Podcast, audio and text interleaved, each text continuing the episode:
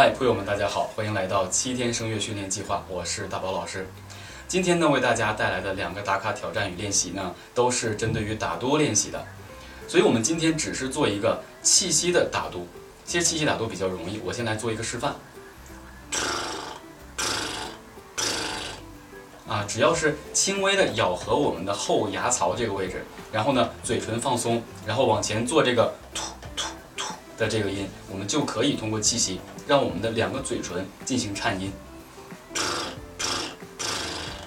那我们第一个挑战就是呢，要通过这个打嘟延长超过五秒以上，达到十秒最好。我先给大家做一个示范，准备吸气。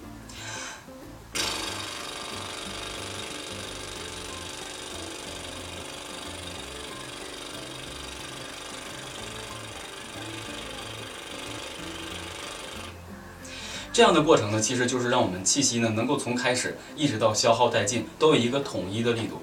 打嘟这个气息输送呢是特别奇怪的，如果你气息一旦在中间没有衔接好共同的力度，那你的嘟肯定就嘟不起来，就会中间停。所以呢，我们一般情况下要求大家超过五秒钟，则视为我们的打卡挑战成功。但如果能达到十秒钟的话，那就特别特别完美了。因为达到十秒钟或者七秒、八秒的过程中，你会发现你的腹肌已经开始主动将你的腹腔去向出排气了。我们要得到这个过程，那就最好了。所以如果能够超过五秒啊以上，那就算是打卡成功。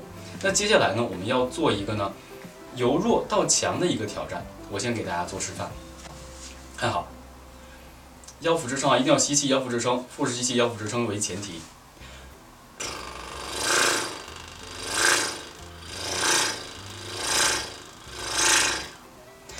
做五次由弱到强，再来一次。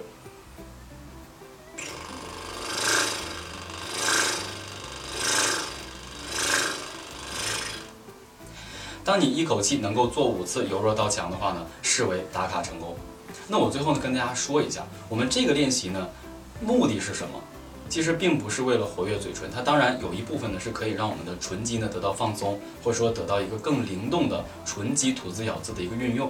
但它最主要的是让我们通过腹式吸气，吸气之后呢开始是被动呼气，然后一直达到我们一个中和的状态，然后再达到我们一个主动用腹肌去排气的一个过程。